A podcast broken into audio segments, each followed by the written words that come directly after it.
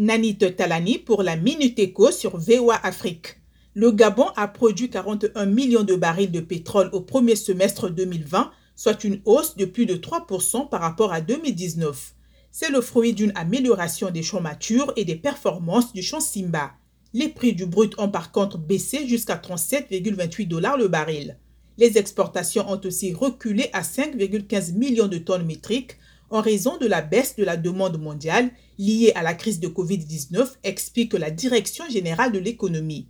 Le Burkina Faso compte construire six centrales solaires photovoltaïques d'une puissance cumulée de 176 MW après le lancement de nouvelles centrales solaires de 20 et 10 MW dans les villes de Koudougou et Kaya et l'inauguration de la première usine ouest-africaine de production et d'assemblage de panneaux solaires.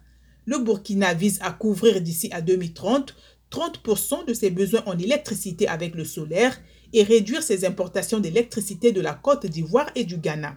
Pour terminer, les États-Unis ont annoncé une aide de 152 millions de dollars vers la Mauritanie, le Niger, le Mali et le Burkina Faso pour faire face au déplacement massif de leur population et à l'insécurité alimentaire due au conflit. Cet appui comprend de la nourriture, des abris d'urgence, l'accès aux soins de santé primaires, des fournitures médicales, des produits pharmaceutiques, de l'eau potable et des moyens de subsistance pour les personnes déplacées, les réfugiés et les communautés qui les accueillent.